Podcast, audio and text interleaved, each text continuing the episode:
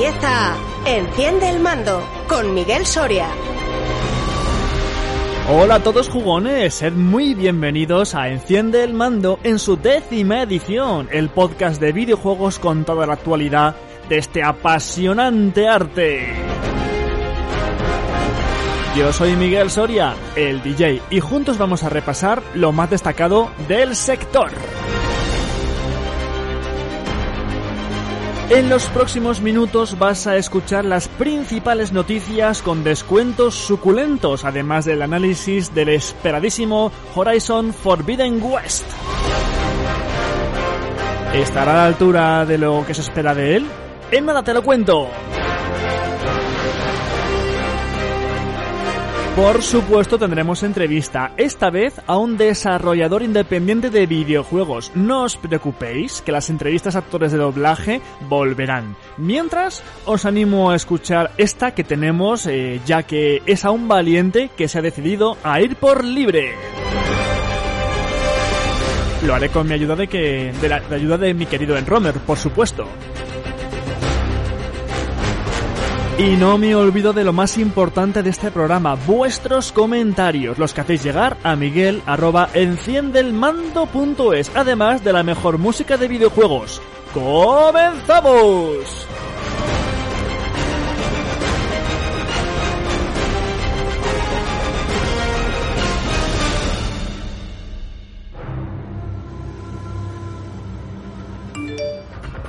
La estación interactiva. Vuestros mensajes.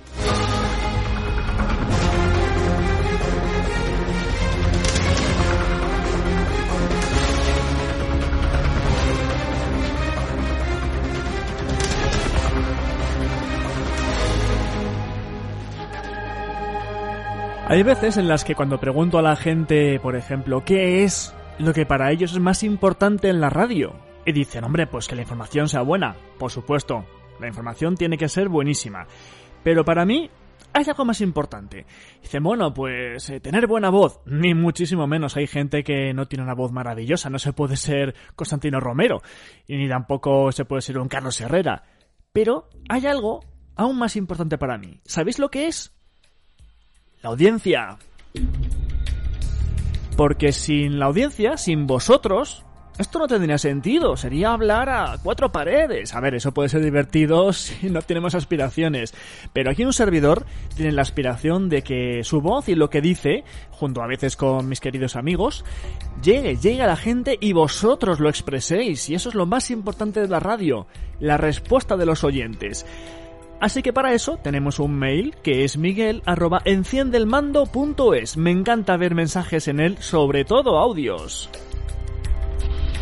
A ver, si a lo mejor no queréis mandar vuestra voz, también podéis dejar comentarios en ebooks y por supuesto suscribiros a este podcast tanto en ebooks como en Spotify, iTunes y Google Podcast. Solo hay que buscar Enciende el mando y sale. Por supuesto, tenéis los enlaces para hacerlo en enciendelmando.es.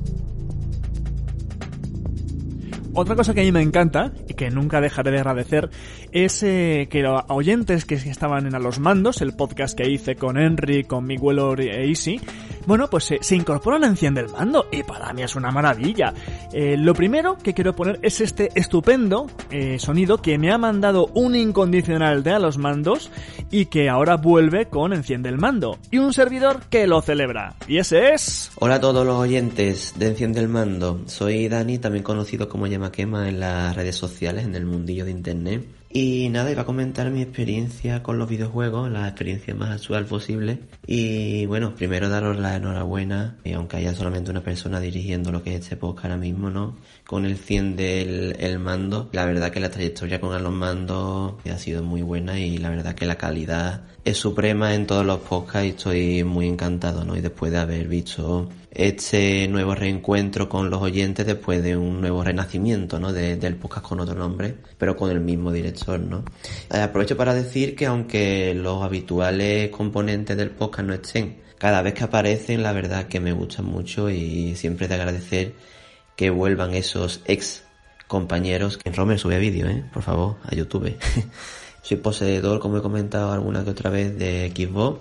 Vengo de 360, ahora tengo una Xbox One Slim el último juego que jugué, el Assassin's Creed Origins, y fui el pack que me compré con la Xbox. Evidentemente me ha costado 65 horas acabarlo y me ha encantado, la verdad está muy muy bien y yo cada juego que juego lo elijo detenidamente porque yo me lo acabo. En relación con el Game Pass, pues sí, yo creo que va a ser el futuro de los videojuegos, ¿no? Los videojuegos como servicio.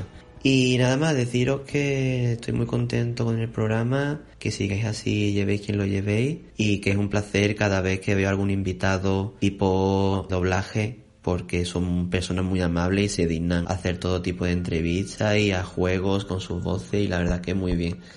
Por pedir que no quede y pediría, no sé si es, es doblador de videojuegos, pero lo dejo ahí, el doblador o de Brad Pitt o de Leonardo DiCaprio en el cine. Os escucho y os mando un saludo. Aquí hay mucho tela que cortar, Yema Quema. Eh, bueno, te lo agradezco, por supuesto, que hayas mandado el audio. Es una maravilla escucharte aquí en la antena. Espero que sea el primero de unos cuantos que nos vayas mandando. Eh, yo siempre agradezco que mis amigos, compañeros, hermanos estén aquí. Tienen la puerta abierta. Unas veces es posible tenerlos, otras no. Pero la amistad siempre va a estar ahí, si todo va bien. Y aquí están pues para lo que a veces se puede hacer. En este caso, luego estará en Romer. Siempre un placer tenerle en Enciende el Mando. En cuanto al Assassin's Creed, yo jugué al 2 y luego ya me temo que muy poquito después eh, apenas juegue que sin ninguno. De hecho, por desgracia, Ubisoft es de las, de las desarrolladoras y distribuidoras que bueno, consideraron que ni a los mandos ni enciende el mando eran, por así decirlo, dignos eh, de, de, tener esos códigos de juego, que teníamos, según ellos, pocas visitas y poca audiencia, y no hemos vuelto a tener juegos de ellos. Así que respetuosamente, yo, bueno, pues no analizo juegos de Assassin's Creed, pues porque no me hacen llegar. Si tuviese que comprar todos los juegos que hay que analizar, primero no tendría tiempo y segundo me arruinaría. Pero bueno, que me alegre un montón de que tú los hayas disfrutado. En cuanto a actores de doblaje, pedías eh, Brad Pitt y Leonardo DiCaprio. Vale, Brad Pitt es Dani García, el, el habitual de Brad Pitt desde hace muchos años, Dani García, que yo sepa eh, Dani García no dobla videojuegos. De todas formas, te lo voy a confirmar ahora mismo, porque para algo está Internet. Si pones doblaje videojuegos en Internet, sale la página oficial. Ponemos Dani García y el resultado que tenemos es que eh, Dani García, por ahora, por lo que yo veo, no dobla videojuegos. ¿Vale? Eh, lo estoy volviendo a buscar. Daniel García. Y... Bueno, Sí, no, ha habido, ha habido algún juego que ha doblado, sí, pero no de forma habitual, ¿eh? El último que veo aquí es de 2019 en Far Cry, pero no, no, no doblan muchos juegos. En todo caso, bueno, si se le puede tener, se le tendrá. Eh, también te digo, el otro que pides es eh, Dani García y José Posada, ¿vale? José Posada tampoco hace videojuegos, eh, sí que estuvo en, en Dying Light 2, pero en papeles secundarios. Eh, bueno, de todas formas, oye, yo lo, tendré en cuenta, lo, valoraré y si se puede tener, claro que sí. La siguiente que vamos a tener es a Pedro Tena. Buscadle, buscadle, eh, googlead Pedro Tena porque es una voz súper, súper importante. Más comentarios, este está en YouTube en el episodio 105 del usuario Canal 50. Dice, excelente entrega de Enciende el Mando, ya los escuchaba desde a los mandos. Continúa así, recuerdo mucho aquel mítico, mítico para mí, porque fue la primera vez que los he escuchado, el episodio donde hablaron de Nuclear de Mike Oldfield para aquella presentación de Metal Gear Solid 5 cómo eh, embonaba muy bien el tema musical con las sensaciones que quería transmitir el tráiler y lo que por aquella época se esperaba que fuera el Metal Gear de Koji. Seguiré cual vigía de Verdún pendiente de las próximas entregas de Enciende el Mando. Ahora estoy jugando Days Gone en PC y me ha parecido muy bueno, atrapante, aun sin poder probar la épica western de Red Red Redemption. Canal 50 Gracias por estar ahí. Sigue mandando comentarios, ¿eh? Sigue mandando que de verdad encanta leerlos. Y otro en, en ebooks en el programa 101, el primero de Enciende el Mando. Ángel Rivas nos cuenta, no tenía ni idea de que habías vuelto, me enteré por Henry de Chiripa en uno de sus vídeos. Bueno, es igual, lo importante es que sé que has vuelto y tu seguidor más viejuno estará siguiendo tu podcast. Un saludo. Ay, Ángel, qué gusto leerte. es que da, da, gusto leer a todos los que eran de a los mandos y que ahora están en Enciende del Mando. La buena gente no sobra. Y en los mails que llegan a miguel tenemos la primera petición de banda sonora. Carlos desde un pueblecito de Ávila llamado Arenas de San Pedro. Precioso, por cierto. Hola DJ, viva ese resurgir radiofónico, aunque no sea con tus amigos, pero da gusto escucharles de cuando en cuando, ya lo creo. Al grano y al turrón. Y a ver si llegamos a tiempo. El 20 de marzo es el cumpleaños de mi mujer Bea. Dedícale porfa algo chulo y retro. Un abrazo enorme y mil gracias.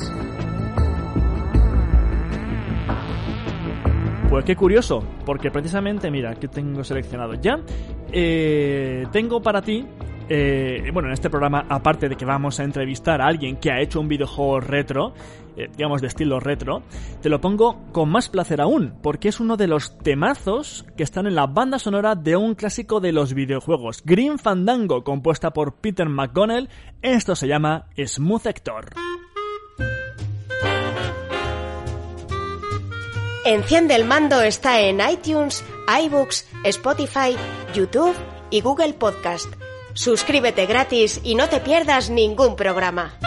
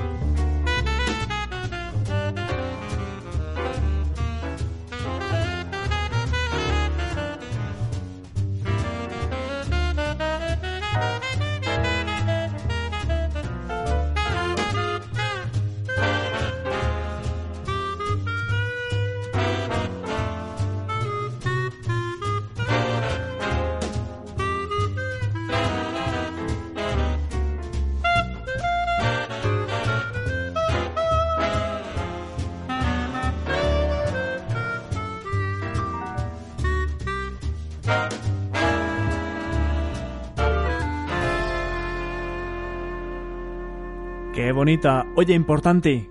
Eh, importante. ¿Qué dices, Santi? ¿Estás escuchando? Enciende el mando. Con mi tía Miguel Soria. Es que me lo como de verdad. pues eso. ¿Qué puedo añadir yo que nos haya dicho? Pues eso, que estás escuchando Enciende el Mando y este es uno de mis sobrinos, Santi.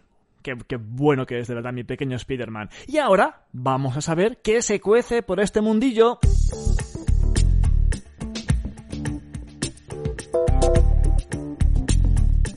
Noticias y novedades.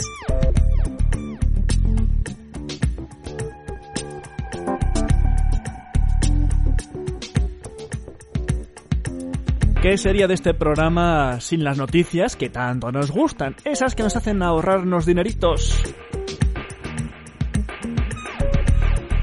Ya sabéis que soy fan de las ofertas que me manda PlayStation de cuando en cuando y tenéis varias en la PlayStation Store. Selección esencial que podéis ahorrar hasta un 75%.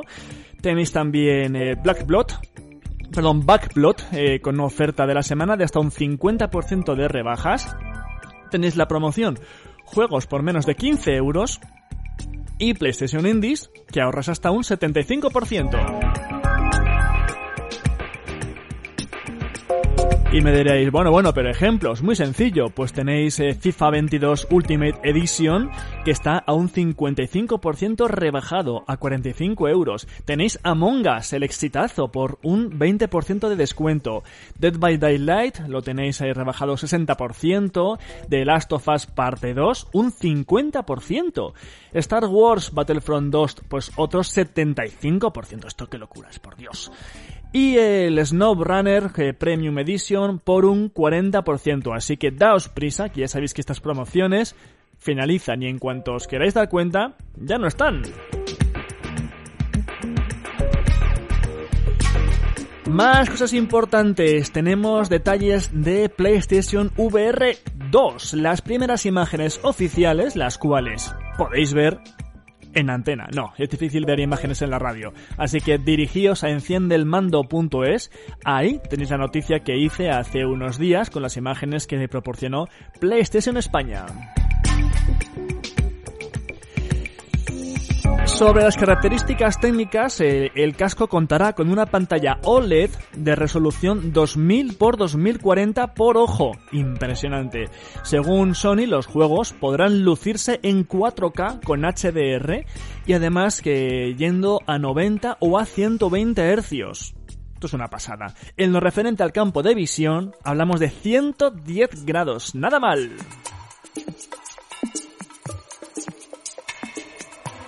A nivel sensores tenemos sensor de movimiento con sistema de detección de movimiento de 6 ejes, giroscopio de 3 ejes y acelerómetro también de 3 ejes. Y con sensores de attachment con sensor infrarrojo de proximidad. 4, sí, 4 cámaras para el seguimiento de los cascos y el mando PlayStation VR Sense 2 perdón, VR2 Sense, mejor dicho, y cámara de infrarrojos para seguimiento ocular por ojo. Eh, está de moda el USB-C y aquí lo va a tener. Se va a comunicar con la Play 5 a través de USB tipo C. En cuanto al audio, bueno, la entrada es de micrófono incorporado y la salida conector para auriculares estéreo. Es una pasada. Lo estaba viendo y es una auténtica preciosidad. En lo referente al proceso de instalación, y según Sony, eh, la instalación es, es un paso en la buena dirección porque el modelo anterior tenía bastante dificultad, que yo lo tengo. Aquí basta con conectar un solo cable conectado a Play 5. Sony además ha dejado caer que uno de los primeros juegos que aprovecharán su hardware será Horizon Call of the Mountain, el primer juego confirmado de PSR VR 2. PSVR 2, tengo la lengua y tonta. Tal y como dice su nombre, se trata de una experiencia inmersiva específicamente diseñada para VR2 y sus características eh, y ambientación tienen lugar en el mundo Horizon o Horizon, depende cómo quieras llamarlo, que busca expandir el universo post-apocalíptico imaginado por Guerrilla. No sabemos muchas más cosas, la verdad, solamente sabremos que no estará protagonizado por Aloy, pero sí nos podremos encontrar con ella. El juego lo está desarrollando Guerrilla con Fire Sprite y no tardaremos demasiado en tener nuevas noticias.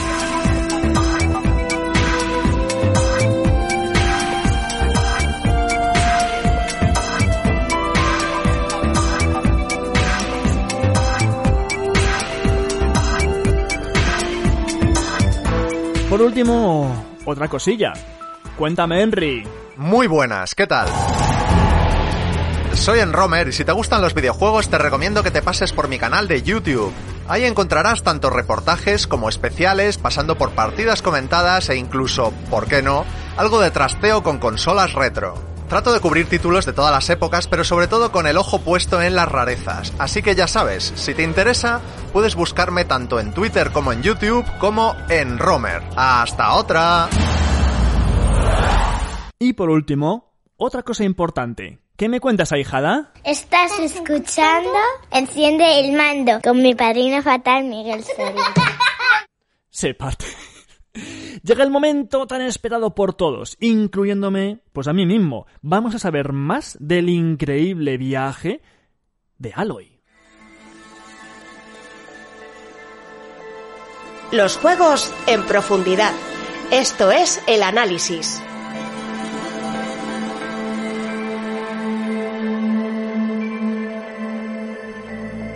Vámonos a 2017, cuando sale un exclusivo en PlayStation 4 que supone una gratísima sorpresa para la comunidad de jugones. Guerrilla Games, responsables de Killzone, sacan a la venta un juego llamado Horizon Zero Dawn, una nueva IP que se convierte en uno de los más vendidos de la plataforma. Mezclaba mundo abierto, rol, aventuras y acción. Tenía una apasionante historia que por supuesto no se cerraba y prometía mucho más en una segunda entrega. Año 2022. Por fin tenemos dicha segunda entrega entre nosotros y podemos decir sin duda que la espera ha merecido la pena.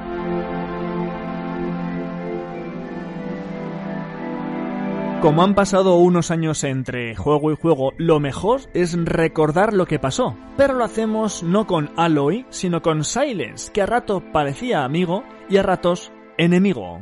Después de toda una vida dedicada a buscar el conocimiento, una pregunta me carcomía. ¿Cómo surgió nuestro mundo? Los antiguos perecieron hace miles de años y con ellos la vida se extinguió. Pero ella me mostró cómo renació. Era una paria, ignorante de su importancia. A través de ella descubrí que la vida solo se salvó gracias a un milagro tecnológico. Dawn. Un sistema de terraformación con nueve funciones subordinadas. Cada una tenía una tarea para lograr que el Erial que fue la Tierra, volviendo a reverdecer bajo los cuidados de las máquinas. Y a su lado, descubrí el secreto más profundo de todos, el secreto de su nacimiento.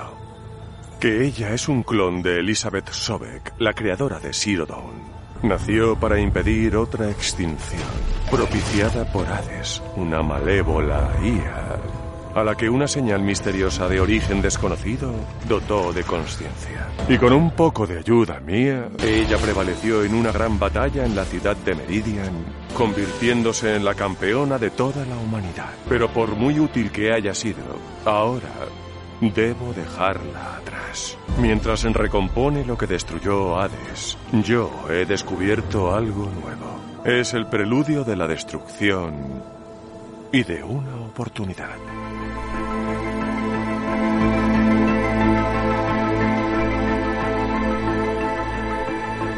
Tras este pequeño recopilatorio de información, nos ponemos al día con el viaje que ha emprendido Aloy en su intento de salvar al mundo. Se me acaba el tiempo, Elizabeth. La tierra muere, la gente sufre. Pronto morirán de hambre. Todo por un sistema de terraformación que pierde el control. Y solo yo puedo repararlo, porque tengo tu código genético. Pronto alcanzaremos el punto de no retorno. Y después, extinción. Llevo meses buscando lo que necesito. Una copia de Gaia la IA que diseñaste para controlar el sistema. Pero cada pista que creo encontrar se queda en nada. Este mundo es tu legado, Elizabeth. No dejaré que se eche a perder.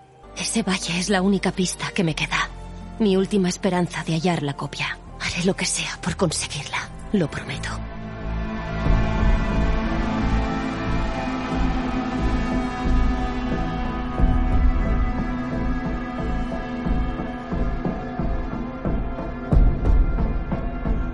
Aloy viajará al oeste prohibido, más lejos que nunca, para encontrar las respuestas que aún se le escapan y que parece tiene Silence. En dicho viaje va a conocer a más clanes, más personajes y sobre todo muchas más máquinas más peligrosas que antes que le van a poner a prueba.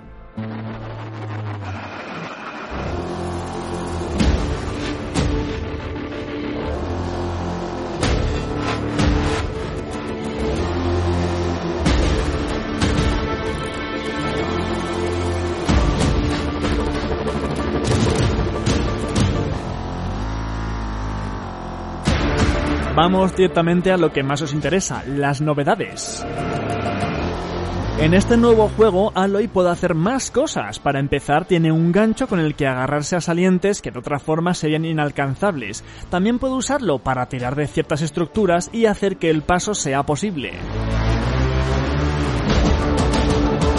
La segunda novedad más importante es que por fin podemos no volar, pero sí planear gracias a un escudo de fuerza que usaremos como paracaídas y que nos permitirá saltar desde grandes alturas y no morir en el intento al llegar al suelo.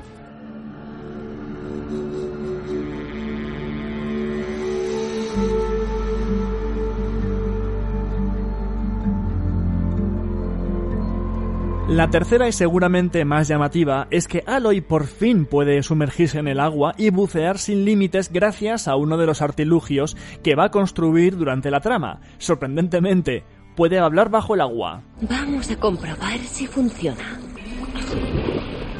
Por ahora sin problema. Puedo respirar aquí abajo. La máscara de buceo parece aguantar el tipo. Nunca había llegado a tanta profundidad.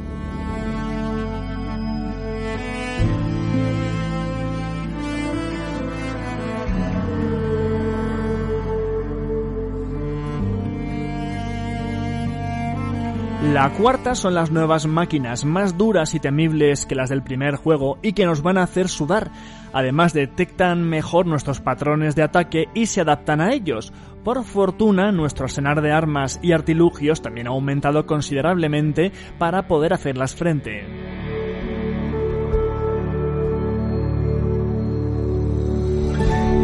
La quinta y muy llamativa es que en ciertas misiones vamos a tener un acompañante que nos ayude en nuestro periplo, incluso a veces más de uno. Estas ayudas funcionan muy bien y de verdad se notan en las tareas más complicadas.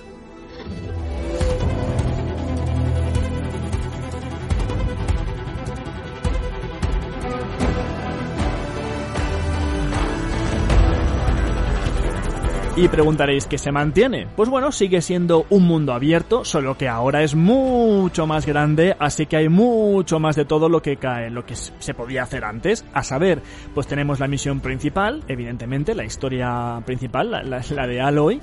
Secundarias, que bueno, son más pequeñas, pero también son importantes, recados, arenas de combate, personajes y un larguísimo etcétera.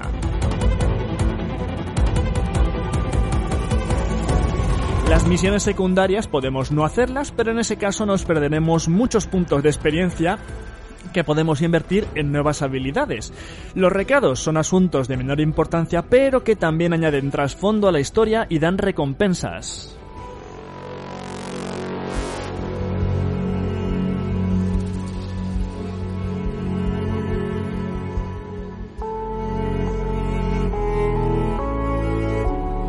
Los puntos de experiencia obviamente se canjean pues por nuevas habilidades y también pues el vamos, básicamente por eso. Los puntos de experiencia lo que hacen es que Aloy pueda atacar con más rapidez, recuperarse antes, eh, fabricar trampas mejores y más rápidamente y todo lo que se supone que se hace en un juego de rol. Vuelven los cuellilargos. Sí, sí, los míticos animales estos inofensivos no se pueden parar, no se pueden matar, no hacen ninguna falta. Y lo que hacen es que cuando los pirateamos, desvelamos partes del mapa para saber qué hay alrededor. Pero esta vez piratearlos no va a ser tan fácil ya que el acceso a ellos se ha complicado. Vuelven los calderos, esas zonas de maquinaria en las que podemos aprender a sabotear animales robóticos y que sirvan a nuestros fines.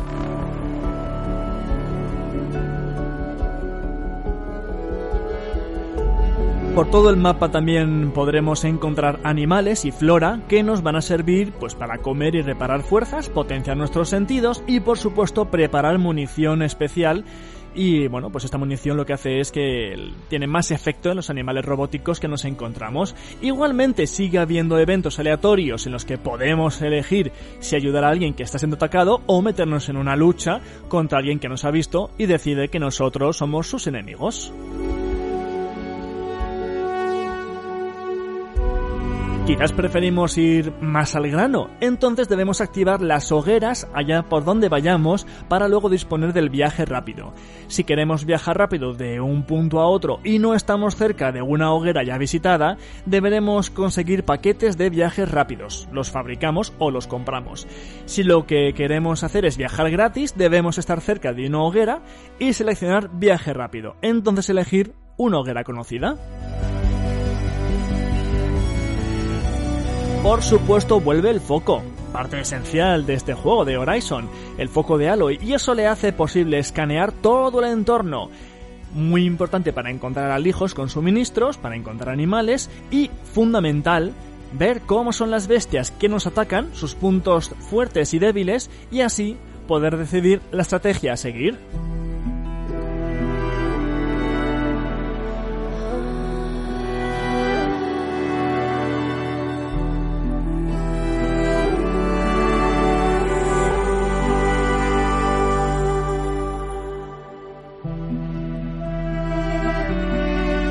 A nivel técnico, pues ya sabéis lo que vamos a encontrar. Imagen y sonido de última generación exprimiendo todo lo que da de sí la Play 4 y haciendo que la Play 5 sude mucho.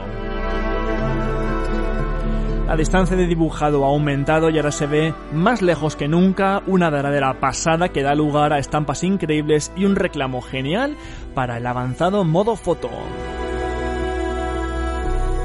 Hay que aplaudir aquí, sin duda, la mejora en los personajes. Todos están perfectamente detallados con un nivel de detalle en rostros increíble. Hasta el más secundario se ha cuidado y el movimiento de los labios y la cara es tremendo. Por si esto fuera poco, la sincronización con el doblaje es casi perfecta, un trabajo excepcional, se mire por donde se mire.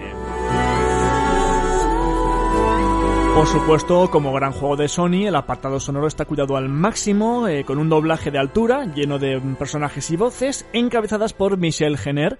Y bueno, pues hay un planel que tenemos eh, de todo. Francisco Javier Martínez, María Jesús Nieto, Fernando Castro, Iñaki Crespo, Adelaida López, Eduardo Del Hoyo. El plantel es, es ya, os digo que es que de verdad es inmenso. y por supuesto hay subtítulos y salvo puntualísimas faltas ortográficas, están bien escritos. Pero, claro, hay pegas, como en todos los juegos.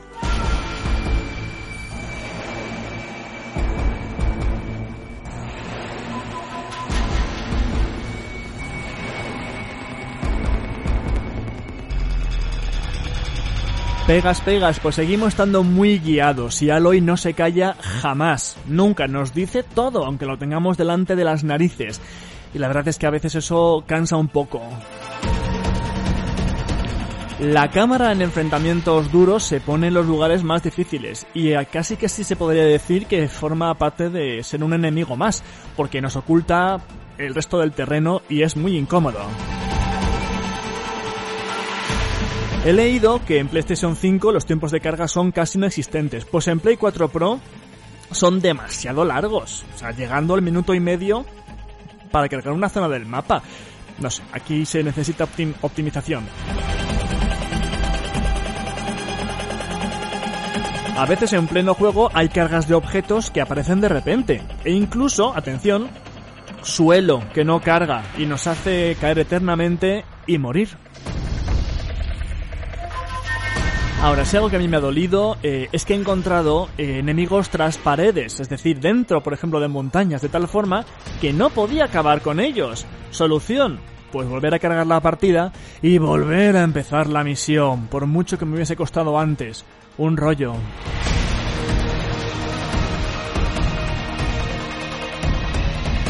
Otras veces los enemigos no estaban cerca y no se indicaba dónde se situaban.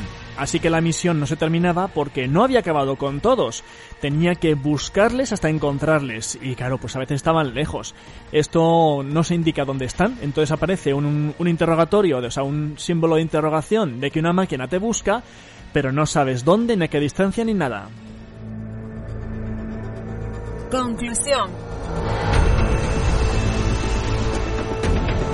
Pues que Guerrilla Games ha hecho una secuela muy buena, larga, intensa e interesante. Siempre queremos jugar más y conocer más de lo que pasó con los antiguos y momentos realmente llamativos por lo que arriesgan. Es un juego gigantesco que supera en todo al primero y que supone un ejemplo de cómo hacer una secuela. Sí que es verdad que tiene errores técnicos que lo lastran un poco, pero es normal en un juego de esta envergadura. Si te gustó el primero, esta es una cita obligada. Es inmenso y está lleno de detalles que maravillan. Compra sin duda recomendada y obligada para los fans de PlayStation, de Guerrilla y de Alloy. Ya estamos deseando que llegue la tercera entrega. ¿Queréis saber más, verdad? Pues vamos con los datos. Desarrolladora. Guerrilla Games. Distribuidora. PlayStation España. Género. Mundo abierto, rol, acción y aventuras. Plataformas. PlayStation 4 y PlayStation 5. Plataforma analizada. PS4 Pro. Peli. Pues 16 por violencia. Idioma. Totalmente en castellano. Precio. 79,99.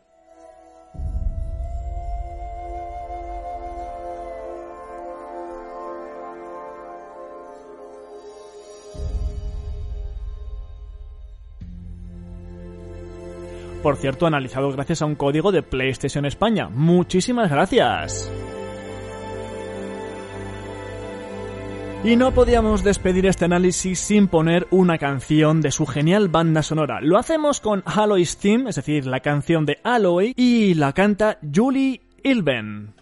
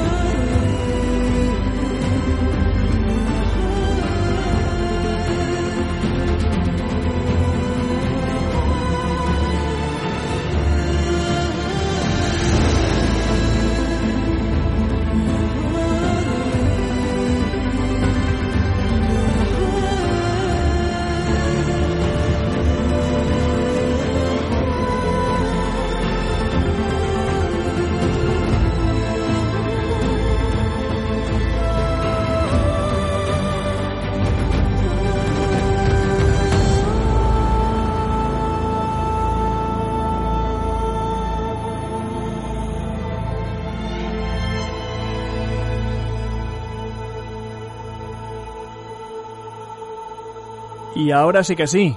¿Qué me contáis, niños? Venga, todos juntos. ¿Estás escuchando? Enciende el mando. Muchas gracias.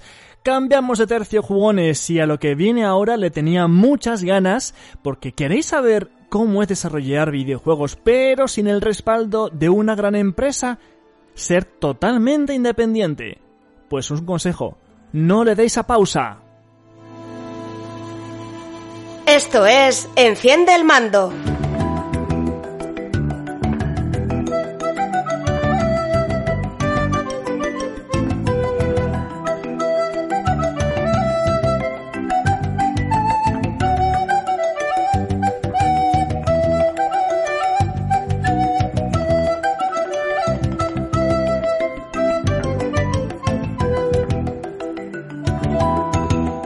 Sabéis que estáis escuchando Enciende el Mando, yo soy Miguel Soria, el DJ, y ahora lo primero es dar la bienvenida a mi querido amigo Henry, en Rome en YouTube. ¿Qué tal? ¿Qué te cuentas?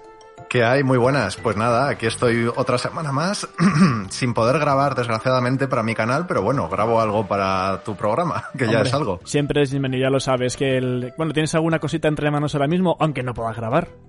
Eh, sí, entre manos sí, pero no puedo avanzar cosas porque ya sabes, luego que si no se cumple y qué tal. Bueno. Así que ahora mismo tenéis un vídeo en el que hago una retrospectiva del año pasado, que fue muy bueno, por cierto, que también tengo ¿Sí? que agradecerte a ti, Miguel, tu granito de arena ahí. Puedes llamarme DJ. Bueno, DJ, ya. y, y bueno, eso, que ahí tenéis un breve repaso a cómo fue el 2021. Mis proyectos para 2022 ya los anticipo en ese vídeo, así que si queréis podéis verlo. Y mientras tanto, pues ahí estoy produciendo cositas que saldrán en breve, espero.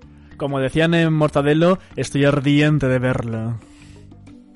En la, en, la, en la, serie animada de Estudios, Vara. Ya, ya. Qué, qué, clásicos. Bueno, yo estoy seguro de que esta música que he puesto a los que superan la treintena les trae recuerdos maravillosos de una época dorada de los videojuegos. Y es con ella con la que quiero empezar porque se trata de The Secret of Monkey Island. Henry, algo te suena, ¿verdad? Hombre, un tótem dentro de las aventuras gráficas. Exactamente, es un grandísimo clásico de las aventuras de este tipo, publicada en 1990. Bueno, pues nuestro siguiente invitado bebe de juegos como ese. Ya sabéis lo mucho que nos gusta en Enciende el Mando el desarrollo nacional, el talento español, ese que está ahí, para que lo descubramos y lo disfrutemos, y si se presenta la ocasión, pues oye, lo demos a conocer. Y hemos hablado mucho de iniciativas de apoyo a dicho talento por parte de grandes empresas, pero ¿y cuando quien lo hace no está en una gran empresa? Es un one-man band, es decir, un hombre orquesta. Hacer videojuegos no es tarea fácil, no si quieres hacerlo bien y llegar a un producto lo más redondo posible. Hace falta muchos conocimientos, tiempo y dedicación para lograr hasta la línea de meta, que es ver tu trabajo publicado. ¿Verdad, Henry? Pues sí, la verdad. Y mira que yo me quería dedicar a eso, pero al final por azares de la vida no lo acabé haciendo. Así que pues espero que alguien me cuente algo sobre ese mundo. Pues mira, por eso en Enciende el Mando, hoy también con Henry, con Enromer en YouTube, hablamos con alguien que ha emprendido dicho viaje, se ha puesto a desarrollar videojuegos y además ha dicho sí a lo retro, a los clásicos, a esos juegos que ahora miramos como antiguos y que incluso las nuevas generaciones ni conocen. Pero eh, aquí estamos los maduritos para darnos a conocer.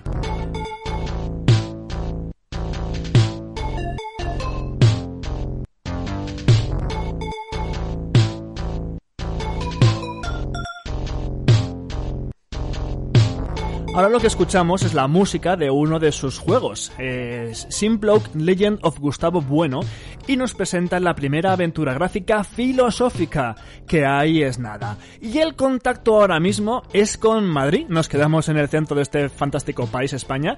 Allí reside nuestro invitado, Juan Carlos, responsable de videojuegos Fermín. Muy buenas.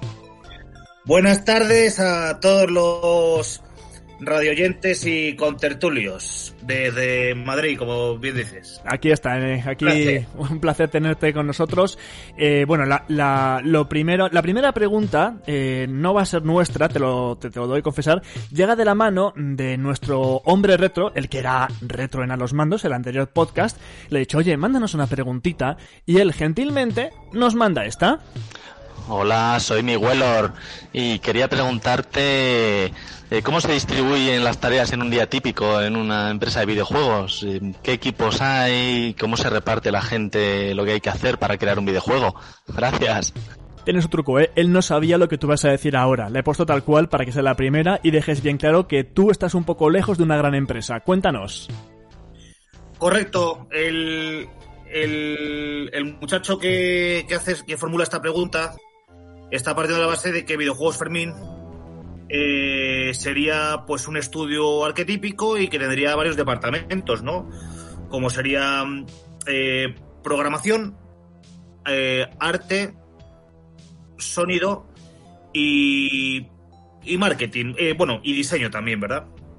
Claro, en mi caso yo no le puedo responder a la pregunta porque no es el caso, yo soy un soy un novio de la muerte del videojuego, yo afronto todo el desarrollo solo y eh, la, la, la, la, respuesta que yo le daría, dado que yo no, no, no he compartido ningún desarrollo con otra gente, sería pues que simplemente distribuyes el tiempo del día en ser el, eh, el hombre de se encarga de un departamento y luego de otro y luego de otro y luego de otro, no sé cómo decirte. ¿no? Te cargas de todo, vamos, que, que eres un hombre orquesta, como decía al principio, que no de que nadie te da órdenes, pero a su vez tampoco nadie te ayuda. ¿Estás solo ante el peligro? Efectivamente. Sí, a mí me está recordando Perdonad la analogía, pero me está recordando la frase esa de Rambo de hay que vivir día a día. Pues un poco eso. o sea, Partido a partido. Sí, sí, te lo comes tú y te lo guisas tú solito. Oye, eh, eh, pregunta obligada a Juan Carlos. He hecho videojuegos Fermín. ¿Por qué videojuegos Fermín? De hecho, yo te decía, bueno, Fermín, y me dijiste, no, no, Fermín, no. Y digo, eh, pues, ¿cómo? Y, ¿y por qué videojuegos Fermín? Cuéntame. Sí, bueno, la confusión era- es comprensible y además le pasa... Te garantizo que no eres, no eres el único que me llama Fermín. Eh, todo viene de que mm, eh, yo quería, eh, para el nombre de la compañía, un nombre que lógicamente transmitiera el espíritu de... mm, o el concepto que yo manejo. Y que básicamente es heredero de lo que se llamó la edad de oro del software español. Luego igual podríamos hablar un poco de eso. Pero básicamente quería que, sonara a estudio hispánico de videojuegos. Y claro, en España no decimos he jugado a un game, yo juego un videojuego, ¿no? Bueno, Pues dije, pues cada día, videojuegos, sí, cada día eso está más en cuestión, ¿eh? Sí, sí, sí, sí, no, es que... Sí, decía que- ahora hay mucha tontería. Decía que ahora con el hype, Sí. los gamers, de cada día el español va siendo más residual en las conversaciones entre españoles. Dentro de poco dirán, bueno, de hecho yo estoy haciendo mails de prensa, Juan Carlos, que dicen eh, tem- eh, tempora- eh, Season 4 de la, del Year 7, es como del Year, no pueden decir del año. O sea, que es que dentro de poco no, no va a ser juegos ni videojuegos, va a ser los games que juguemos, ya verás. Tiempo al tiempo. Hay mucha tontería, hay, hay mucha tontuna por ahí, sí. Ya verás. Y bueno, entonces eso, es, es un nombre que recuerda a los clásicos, eh, a los ochenteros, noventeros. Y claro, llegamos a la actualidad. ¿Qué es Simplock, Simplock, eh, Legend of Gustavo Bueno? ¿Cómo se dice y qué es esto? Bueno, eh, sí, eso es, eh, reconozco que es un que el, que el título es un poco confuso porque simploqué es una palabra del griego antiguo y Ah, eh, nosotros griego. en español pues diríamos simploqué, Vale, vale, pero en, en, en inglés no tengo ni idea cómo en inglés supongo que dirán o algo así, no, no tengo ni idea. Sí. Si van a idea. flipar cuando lo quieran pronunciar. Total, total. Claro. Eh, yo usé ese, esa, esa palabra simploqué porque, lógicamente, el juego que yo ya lancé en su momento es, es un videojuego que, se, que se, también se le conoce como la aventura filosófica realmente existente. Es un videojuego que está ambientado en una facultad de filosofía y protagonizado por un estudiante de filosofía como lo fui yo en mi momento. Y, eh, y, y Simploqué en concreto, pues es una palabra muy, muy usada y muy recurrente en, las en la doctrina filosófica de Gustavo Bueno, que es el, digamos, es la clave de bóveda de toda la aventura. Totalmente, Claro, pues sí, Esto eh, que me cuentas, o, o bueno, que nos cuentas, me da la clave porque yo pensé, o sea, cuando conocí este juego tuyo, yo decía, caray, eh, toda esta ambientación parece que, que el autor la domina, ¿no? Y claro, si me dices que es que hiciste filosofía, pues con más sentido, ¿no? Te habrás Claro. basado en tus vivencias, de algún modo. Exacto, es un... Bueno, quizá toda obra gra- gráfica es una obra biográfica al final. al final siempre el autor pone un poquito de su, de su piel, me imagino. Exacto. Mira, eh, vamos a escuchar unos diálogos, así suena tu videojuego. Bueno, tienes pinta de ser buen estudiante. Aplicado, voluntarioso, educado. Ha sido verte y he pensado, este chico debe tener unos apuntes de película. En fin, debe. Pero que conste que esto no resta ni una coma de lo que le he dicho antes. ¿Me ha oído, Retamosa? Sigue usted suspenso con todas las de la ley. Estás de enhorabuena. Como delegado, tengo siempre una copia de las llaves de aulas y despachos para casos de urgencia como este. Te las dejo, pero no olvides devolvérmelas. ¿No le conoces? Macho, parece nuevo. Es don Severo, el rector. Da clase además. Más no vale conseguir por algún lado los apuntes para su asignatura. Ten cuidado. Como te coja manía, no te sacan la carrera ni yendo a Lourdes. Juan Carlos, eh, ¿son todos tú? ¿O estás, eh, también además eh, te has dedicado tú a poner la- todas las voces? Eh, bueno, eh, digamos que esta sería la única excepción a mi trabajo, digamos, en solitario, y es que alguna persona más ha colaborado, lógicamente, en, en doblar los personajes. Ah, Pero vale, no. vale. eh, pero vamos, yo sí que hago algunos también. Si quieres, lo dejamos ahí como un misterio, ¿no? ¿Cuáles doblo yo y cuáles otras personas? Pues Pues claro, no, no, nos, nos encantan los misterios. El- evidentemente, si hablamos de aventuras gráficas, te lo tengo que preguntar. ¿Cuáles son tus principales referencias? Porque aventuras gráficas hay muchísimas y muy buenas. Así que, ¿de, de dónde has bebido? Bueno, yo os quiero decir, yo os quiero decir que, que casi me he emocionado con la apertura del programa, porque habéis puesto la banda sonora de Monkey Island. Y oye, mira que es un juego que he jugado, lo- me pasé la tecnología hace poco, además otra vez. Pero es que es escuchar eh, esa, esa sintonía los pelos de punta. No, no, no digas más. Aquí la tienes, esto- siempre esto- a tu servicio. sí.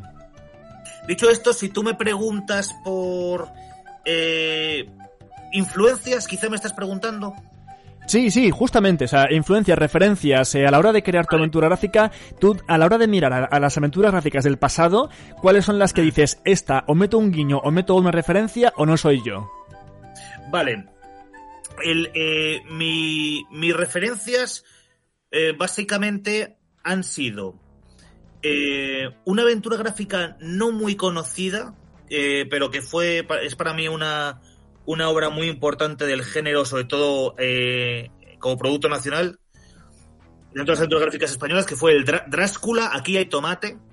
Ese es un videojuego, ese es un videojuego que yo me compré en el año 97 o por ahí en un kiosco y, y- y- y yo bebo mucho de ese espíritu, del espíritu de Dráscula, pero lógicamente, eh, pues el género y las mecánicas y también, ¿por qué no?, el, el estilo y el humor mm, no, no, no, no, no, dista mucho de una aventura gráfica de... o, pretende no, no diferenciarse mucho del estilo de las aventuras gráficas de, de, de LucasArts. También, eh, lógicamente, eh, como se puede observar, los gráficos o el estilo, el estilo de artístico, ese, ese aspecto está bastante también influenciado por el TVO español en general y por tanto también se podría hacer una analogía con las, con las aventuras gráficas de Mortadelo y Filemón. ¿no?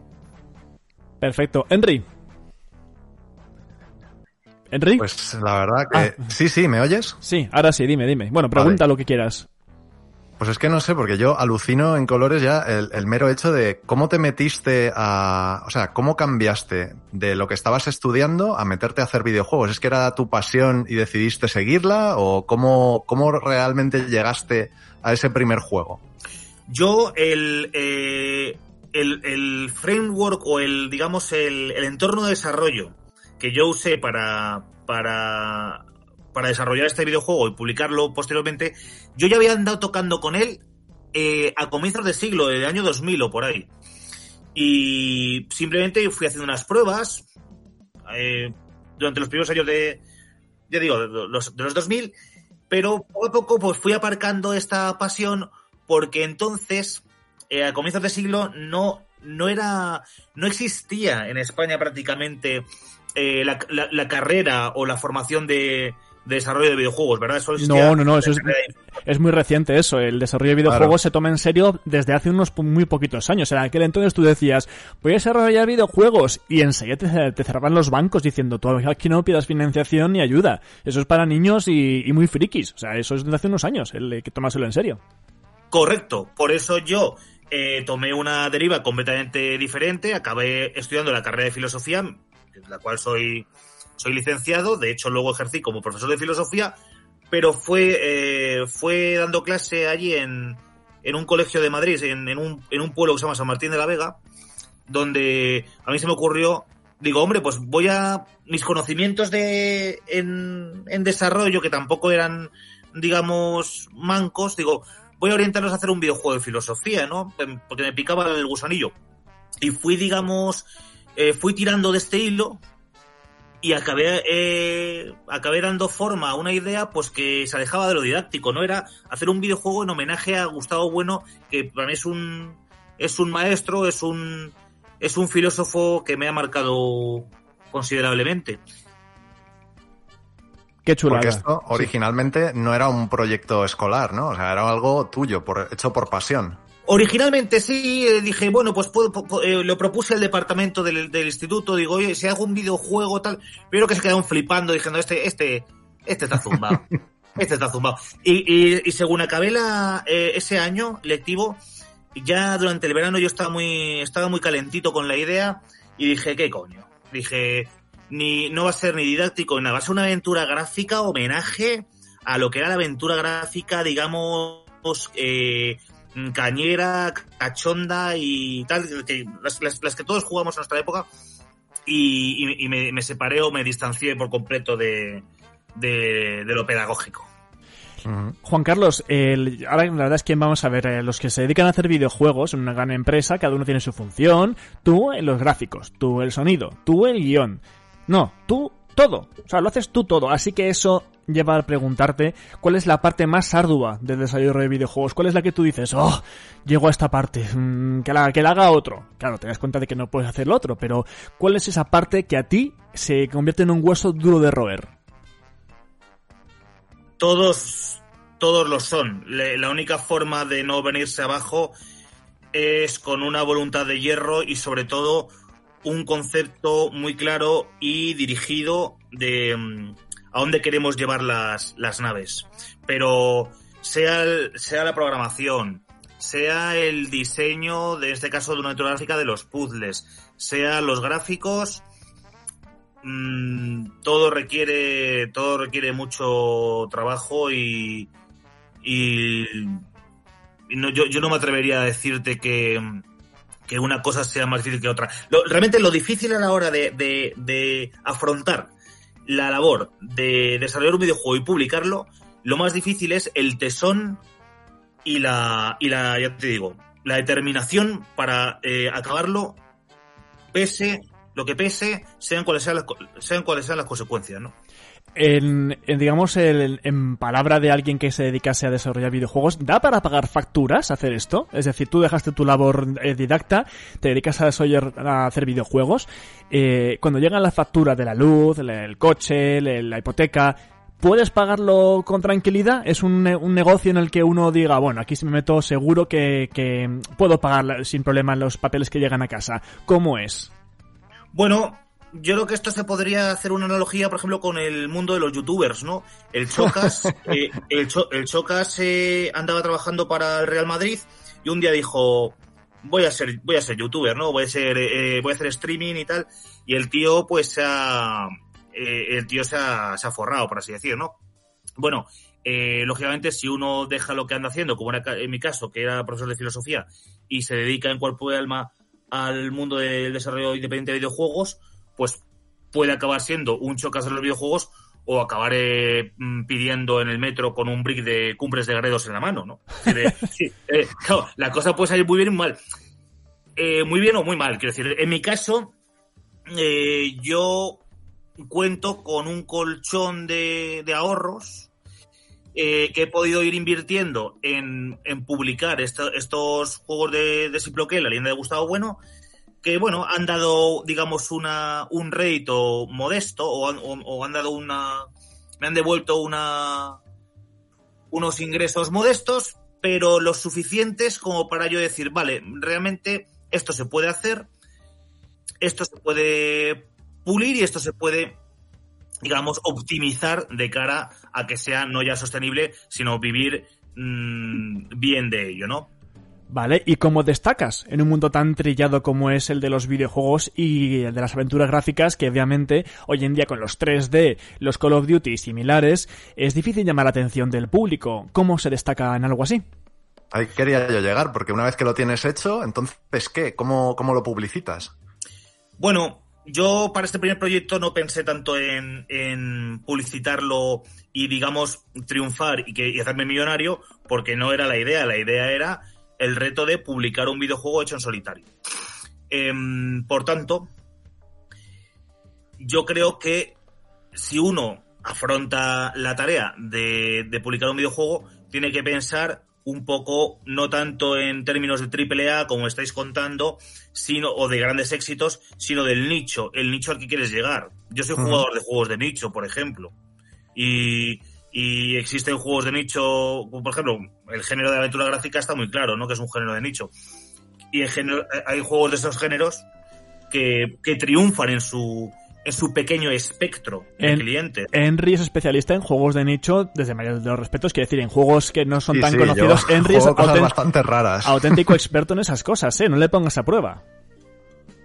No, no es, no es mi. No, No, es mi no. No, No no, no, que- quiero decir que es que, que es la persona perfecta para hablar de juegos de nicho, de, de grandes joyas, de tesoros ocultos. Henry es tu, es tu, vamos, es tu persona de referencia para Sí, eso. vamos, de hecho en, en mi canal hablo de juegos raros, entre otras cosas. Le he dedicado un especial a un juego que, que me ha escrito un tío diciendo, oye, qué ilusión, que nadie habla de esto. Digo, joder, gracias. Oye, pues le po- le po- te podrías, te podrías eh, publicar un gameplay de Simploque, porque si es por rarezas, Ya. esta no, anda, esta no anda muy a la zaga, ¿eh? Ya, ya. Mira, me gustaría preguntarte, he visto yo eh, los trailers de... Este, este juego está en Steam, por cierto, si lo queréis buscar, eh, bueno, dilo tú, Juan Mm. Carlos, en qué plataformas está y para qué plataformas está. La saga Simploque, la leyenda de Gustavo Bueno, se encuentra a día de hoy solo disponible en Steam. Eh, Para PC, Windows. Mm. ¿Y cómo fue el proceso de, de meterlo en Steam, el juego? es parte de es parte de esta ardua labor que como decían no es más difícil por un lado o por otro sino que es una labor ardua en conjunto Eh, oye pues fue, fue, fue todo una odisea para entonces cuando yo andaba terminando el desarrollo eh, Steam tenía una plataforma que se llamaba Steam Greenlight no sé si os suena Sí, ahora, ahora no sé si tiene otro nombre, ¿no? Porque creo que la gente sigue con eso. Me Em, suena. No lo sé. Yo entonces existía y ellos, eh, digamos, eh, subían de cara a los clientes eh, de Steam proyectos como el mío para que la gente los votara y si recibían, digamos, buen, buen resultado, pues te, te, te abrían un perfil como desarrollador para poder publicar ahí tus juegos, ¿verdad? Entonces, Sí. yo, yo, yo, lo- yo fui de los que lo, de los que consiguieron ese, ese voto favorable y, y entonces cuando ya tienes eh, el juego eh, completo como ejecutable, pues toca enviárselo a ellos, firmar los contratos. eh, ellos te, te, te van diciendo cosas, oye, el juego, mm, imagínate, ¿no? Que tuviera cosas, digamos, eh, políticamente incorrectas o, no sé, o, oye, no, no sé, no funciona, no funciona la opción en, en italiano, ¿no? Por ejemplo, pues te lo devuelven, tienes que, eh, a ver, es un infierno en realidad, eh, lo de eh, lle- lle- llegar a publicarlo es un, esto, llegar a publicar un juego en Steam ya es un, es un reto que el 90 o el 95% de la gente que lo intenta no, no lo termina. Pues creo que acabamos de encontrar el hueso duro de roer, de hacer videojuegos, que es publicarlo, quizás. Exacto. Ay, pues mira, ya lo hemos encontrado. Ideas, ideas tiene mucha gente. ¿Eh? Yo puedo tener una idea sobre cómo eh, llegar a, a la paz en el mundo o cómo cultivar eh, lombardas, pero el tema es poner todos los pasos para al final decir, mira, aquí está mi producto en el mercado, ¿no? Ese es el, ese es el lío. Claro. Pues, el, oye, también te- el, eh, otra cosa que tenía que preguntar más técnica, el, eh, para el, eh, grabar, eh, bueno, hacer, para hacer la música, la banda sonora, ¿con qué programas la has hecho? Y para grabar los, lo- los diálogos. La música la he, la he compuesto toda con SoundClub, que es un programa muy antiguo de los años 90, pero que pegaba muy bien con la filosofía del, del, del proyecto. Y, y las voces están grabadas con, pues, con el típico micrófono y, y- y trabajadas luego en, en Audacity. Ah, mira, el Audacity, el, el Sí, clásico. eso nos suena un poco. El clásico Sí, seguro. Audacity, qué curioso. Y mm, bueno, Henry, ¿tú quieres preguntarle algo que yo estoy preguntando mucho? Eh, sí, a ver, la cuestión a mí es que como, como también soy un poco coleccionista, siempre me llama lo de las ediciones físicas. ¿Tú llegaste a hacer edición física del juego? ¿Te lo planteaste? ¿O cómo, sí. cómo crees que va eso hoy en día? Sí, eh, hice una, pero de, de una tirada de 50 copias y fue presentada, además la, fue presentada en Oviedo, porque la Fundación Gustavo Bueno, lógicamente, ¿no? Que Gustavo Bueno es, una, es un personaje muy importante del, de- del videojuego, pues nos abrió su casa para que lo presentáramos allí y se acabaron enseguida. Mm, fue una, eh, o sea, el- la tirada física de este juego fue más una cosa simbólica que, mm, que digamos comercial. Ya, claro, es que por eso no me sonaba, pero digo, bueno, por si acaso voy a preguntar. ¿Y tú crees, eh, Juan Carlos, que el formato físico está llamado a la extinción o que seguirá sobreviviendo? Porque cada día más juegos son en digital y claro, eso hace que uno se lo pregunte. A los que somos coleccionistas nos fastidia mucho que el, que el, que el físico se, se desaparezca. Pero tú, ¿qué opinas como desarrollador de videojuegos? ¿Hacia dónde Yo- vamos? Yo no, yo creo que, que todo tiene su sitio y, oye, las páginas web están muy bien, pero al final, eh, yo qué sé, el, el tío Tomás el domingo se compra el ABC y se lo lee en el parque. O sí, está todo, toda, la, toda la, mm, la ciudad está globalizada y llena de McDonald's, pero sigue habiendo bares en los que ponen callos. Pues Mm. lo, lo mismo con el formato físico. Pese a que haya un- una invasión de lo digital en nuestras vidas, pues siempre va a tener sitio el objeto de coleccionista, el, el, el, el juego con su caja y con sus instrucciones como Dios manda. Con to- to- toda la vida, ¿no? Claro. Claro, eso a mí me lleva, el, el, entronca un poco con una preocupación mía que es la de la preservación. ¿Tú cómo, cómo preservarías tu juego? O sea, imagino que en Steam ya digamos que está preservado de alguna forma, pero imaginemos que ahora hubiera un nuevo Windows que cambiara totalmente las librerías y demás y que ya no fuera compatible. ¿Cómo harías tú para, para que siguieras estando funcional? Hombre, mm, No sé si Steam en ese sentido te puede echar una mano o... Porque yo sé que GOG, por ejemplo, o sea, GOG.com se preocupan mucho de que los juegos estén eh, relativamente actualizados a los nuevos sistemas operativos, pero no sé si Steam hace ese tipo de cosas. te respondo mal pronto. Yo no me, no me he planteado esa posibilidad porque un juego como Simple que ya tuvo su, su vida, digamos, como, como publicación y su hype y tal, y, y, y que sea de él en el futuro en 20 años, pues no lo sé. Si hubiera que actualizarlo, pues igual habría que hacer un pequeño trabajito de, de conversión, ¿no? A otras plataformas. Pues sí, pues mira, si hay que hacerlo, se hace. Ya está. Ningún problema. Lógicamente. Claro, es que la Biblioteca Nacional, como ahora está con este rollo de que hay que conservar los juegos españoles y tal, yo no sé si llegarían a conservar la copia física de tu juego o, conservarían el, código de alguna manera o algo, pero por eso digo que yo no sé luego cómo se agarrarían a, a decir, bueno, pues esto va a funcionar para siempre. Bueno, pues no sé, a lo mejor si no está el desarrollador de por medio, llega un punto que no funciona. Bueno, eh, a la Biblioteca Nacional yo, yo les podría conseguir una copia del, de la edición física para que Rosa Regas haga de ella, haga de su capa un sayo. Que lo físico se mantenga, por favor. Sangay Bruce Thirwood, eh, que nos acompañe y lo haga posible. ¡Viva lo físico y lo metafísico! Total. Muy buena. Total, total. Lo he hecho fatal. Guy Bruce Threepwood. Es que a mí ya sabéis que el inglés lo tengo ahí, ahí, pero bueno. Eh, oye, eh, Juan Carlos, vamos a ver. Eh, tú eres independiente, vale, ha quedado claro. Pero, sinceramente. Que no independentista. No independentista. Bien, menos mal, gracias. Sí, dentro de Madrid suele ser así. Sí. ¿No te gustaría trabajar en una gran empresa? Si te llamase ahora mismo Naughty Dog, por ejemplo, y te dijera, eh, para acá adentro, ¿qué les dirías? Sí, es una posibilidad que, que andamos barajando. Eh, eh, yo tengo un proyecto, digamos, a largo plazo o, digamos, mmm, que va a recorrer mi, mi, vida laboral como es videojuegos Fermín, pero para crecer eh, podría ser una buena opción. Eh, ahora cuando ya publique mi segundo mi segundo título, que es el que, en el que estoy trabajando. Te iba a preguntar eh, justamente eso, en después, ¿en qué proyectos andabas metido? Pero bueno, dejo que me respondas lo de la gran empresa. Sigue, sigue. Pues como digo, eh, sería una buena opción eh, participar en proyectos con otra gente, con otros estudios, y es algo que, que probablemente haga al terminar este segundo, esta segunda obra. Sí, de hecho, creo que mucha gente empieza así, ¿no? Que empiezan sí. por su cuenta, luego son contratados por una gran empresa y luego a lo mejor ocurre la contraria, que es que salen de esa gran empresa y vuelven a ser indies. Sí, el, eh, por ejemplo, hombre, no, no, lo sé con seguridad, pero el autor de Papers, Please, que es, eh, es un checo, ¿no? Eh, bueno, no acuerdo cómo se, eh, no, no acuerdo cómo se llama de nombre de pila, pero el, el autor de Papers, Please, hombre, yo sé que Papers, Please lo publica como autor en solitario, pero dudo mucho que haya sido una trayectoria sin tener contacto con, con otros estudios y con otra gente, no sé cómo decirte.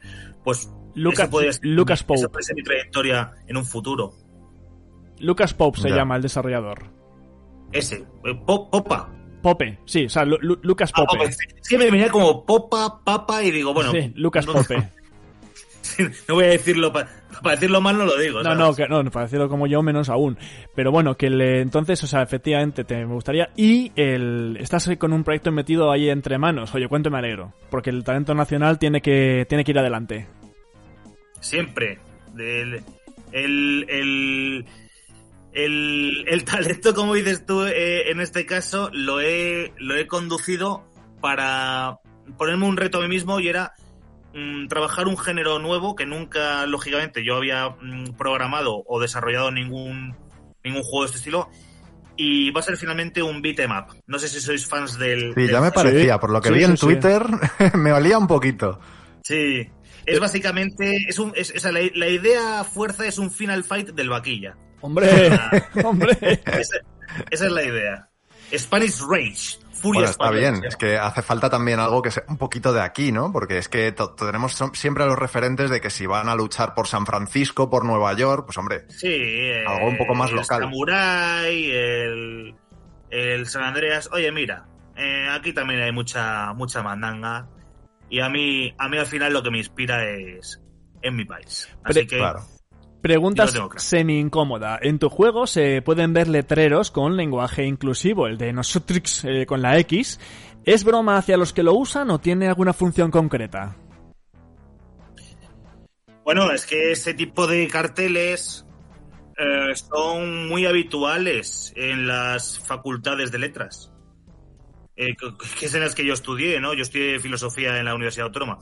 Entonces, si yo, quiero- yo, yo quería reflejar el ambiente de la facultad de filosofía. Y por eso Claro. eh, hay, hay ese tipo de, de merchandising, ¿no? Eh, Claro, igual es que eh, como no lo conocemos, no, no lo podemos valorar. No, sí, eh, eh, piensa que, fíjate, si te fijas en el juego, verás que los personajes pues son perroflautas, eh, hay- está lleno de pintadas. Eh, lo, lo que busco es re- retratar lo que yo viví, ¿no? No, no, claro, tienes, ahora sí que lo entiendo, tiene todo el sentido del mundo. Es, es que está reflejando al fin y al cabo el mundo real, que es lo que. Oye, pues si es una facultad de filosofía, pues en la facultad de filosofía están esas cosas y no se puede ignorar. Em, ¿Qué dijo tu familia cuando te ibas a dedicar a hacer videojuegos? Bueno, ellos sabían que yo, yo siempre había andado con el tema de. eh, vamos, desarrollando proyectos, porque nu- nunca lo- la diferencia es que no los publiqué, pero est- estaban ahí, ¿no? Los, los tenían en el ordenador. Y cuando se enteraron de ello, dijeron, bueno, pues adelante, ¿no? Nosotros te apoyaremos en la medida de lo posible. Hombre, eso Todo está bien, porque no todo el mundo tiene esa suerte. Yo creo que en este país todavía hay gente muy cerrada de miras y que le dices que te vas a dedicar a eso, por ejemplo, ¿eh? por decir un- una profesión, y se llevan las manos a la cabeza y te dicen que no, pero ¿qué haces, loco? No sé, es que, Es que, desde luego... es que yo, yo no soy una persona profesional, yo soy una persona vocacional. Entonces, yo cu- con- cuando siento la llamada de la vocación, pues al final eh, me tira del pijo, ¿no? Lo que, lo que pueda decir eh, Pepe o Juan o Manolo. Eh, lo lógico sería que yo hubiera seguido toda la vida siendo profesor de filosofía. Pero es que no, no, yo no encajaba tan bien en eso como en una labor, digamos, más eh, alocada, más mm, ingeniosa, artística, holística, una obra total wagneriana, ¿no? Como es, eh, como es el, como es el videojuego independiente. Sí, sí, vamos, yo creo que comparto algunas cosas contigo, o sea, que desde mi punto de vista, un valiente, como debe de ser. Totalmente. Aquí nos además nos encantan los valientes que dicen vamos a hacer videojuegos y además con corazón, vocacionales, claro que sí. Pero eso también te digo una cosa, de- te corres el riesgo de encontrarte gente como yo que te hace preguntas incómodas y te va a hacer una súper incómoda. Y no puedes... Oye, yo me siento muy a gustito, ¿eh? Sí, pues ahora te vas a sentir muy a disgusto porque te voy a decir, mira, llegas a un apocalipsis nuclear, cosa que cada día parece que está más cerca, y entonces, eh, bueno, llega ese apocalipsis nucelar y te dicen, ¡ay, Juan Carlos, coge esa aventura gráfica que más te gusta, llévatela! Solo puedes elegir una aventura gráfica, no la que has hecho tú, eh, lo siento mucho. ¿Cuál te llevarías? esa que dices... La preservación extrema. eh, la extrema dicen, tienes que coger una y nada más que una y no vale la que has hecho tú por motivos evidentes. ¿Con cuál te vas a esa, a esa isla desierta a sobrevivir? Eh, Tachan, ¿ves cómo era incómoda? es como al final No, lo he conseguido.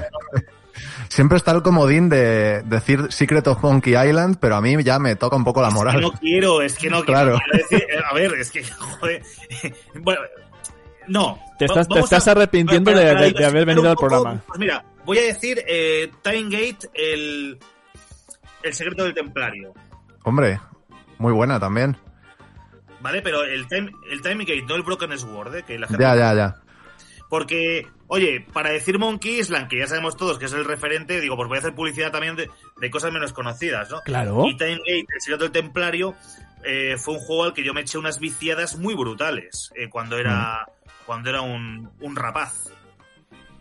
Mira, ¿lo ves? Eso es algo que me ha gustado mucho. O sea, no es lo clásico de, pues, del Secret of Monkey Island. No, no, no. Aquí también, aunque fe- sea un referente, hay otros muchos. La gente dice, bueno, este es el que Claro, más marcó, claro. pero, oye, yo tengo otros gustos. Me alegra un Es montón. que no hay que menospreciarlo, pero es un poco la Coca-Cola de, de las aventuras gráficas. O sea, Dicho eso, sí, dicho muy eso, bien. Dicho eso, Coca-Cola es Coca-Cola por algo y Monkey Island es quien es por algo, y eso está claro. Claro, claro. Eso, no- eso- eso no admite duda, ¿eh? Por supuesto. Eh, antes de, de cerrar la entrevista, que ya, bueno, eh, me temo que se nos echa el tiempo encima, te voy a hacer una última pregunta, a menos que Henry quiera hacer otra antes. Henry, ¿quieres cerrar con alguna? No, no, no. Eh, bueno, sí, quería, pero es que es una pijada, la verdad. Simplemente dila, que como estás con un beat'em up, estás contemplando los controles de mando clásico y, y demás. Sí, para este, para este proyecto, eh, si todo sale bien, con la ayuda de, de los, de, de los santos, los hados y la fortuna, eh, sería un juego que, que se podría jugar con mando. Con todos los tipos de mando, de Xbox, Play. mm. Pues sí, pues menos mal, porque yo como jugador lo agradezco, que he jugado beat'em ups, de hecho alguno español también en el pasado, y que a lo mejor no tenía soporte de teclado, o sea, no tenía soporte de joystick o de mando o lo que fuera, y jugar con el teclado a ciertas cosas es imposible. Ha sido una decisión a última, bueno, a última hora, es una decisión posterior en el, en el desarrollo, ¿eh? pero sí, a- ando, ando en ello. Bueno, nunca es tarde. Pues entonces, pues ya si me permitís la última pregunta, Juan Carlos, ¿qué consejos darías tú a aquellos que quieran ponerse a desarrollar videojuegos o que estén empezando ahora mismo? El, mejor consejo que podrías darles.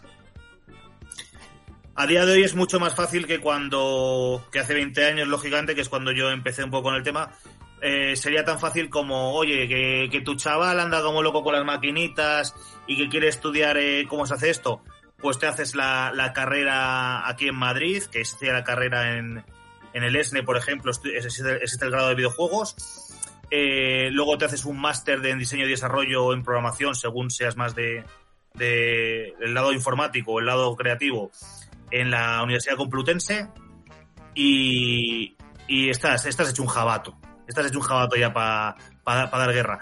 Y hombre, lo que es muy importante es que si realmente tú quieres hacer videojuegos, eh, tú tienes motores gratuitos en, descargables en la red.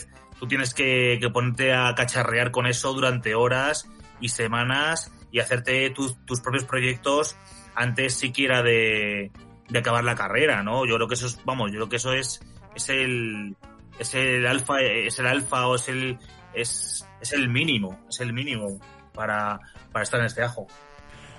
Pues Juan Carlos, responsable de videojuegos Fermín y además el, el digamos... Responsable y algo irresponsable también. No nos vamos Ya, responsable también, me encanta. Que tiene, ya sabéis, sin bloque Legend of Gustavo bueno colgado en Steam y que ojalá veamos su nuevo proyecto dentro de muy poquito. Muchísimas gracias por haber estado aquí en Enciende el Mando con un servidor y con Enromer. Ha sido un placer tenerte y me lo he pasado en grande, que lo sepas. Yo Pues sí, también. también. Gracias a vosotros y aquí estamos para lo que haga falta. Pues un fuertísimo abrazo y como siempre, viva el talento Un nacional. abrazo. Un abrazo enorme y a seguir ¡Viva! con ello, ¿eh? Un abrazo. Henry, nos despedimos, ¿te parece? Nos vemos. Un abrazo, muchas gracias. No te me vayas. Henry, que despedimos. Hasta luego, Juan Carlos, chao. Hasta luego.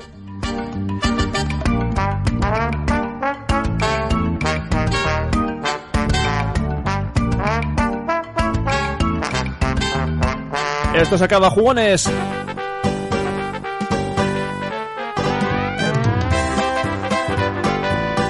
Como siempre, un placer, os habló el DJ y conmigo ha estado en Romer. ¿Sigues ahí en Romer? Sí, aquí estoy. Pues nada, lo dicho, que como siempre, muchísimas gracias por haber estado ahí, ¿eh? acompañándome. Pues nada, igualmente y hasta otra. Os espero dentro de unos días aquí en Enciende el Mando con otro nuevo programa. Ya sabéis que estamos en todas las plataformas de sonido importantes. Y haced deporte, ¿vale? Vida sana ante todo, por favor. No os descuidéis y ser responsables, que ya sé que lo seis. Ha sido un placer, Miguel Soria, el DJ. Hasta pronto, chao.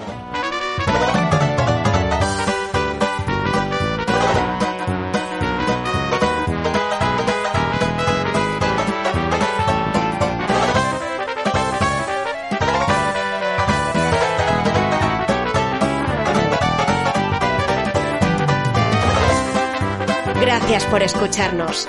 Recuerda que tienes todos nuestros programas en iTunes, iBooks, Spotify, YouTube y Google Podcast. Suscríbete gratis y no te pierdas nada. Enciende el mando vuelve en 15 días.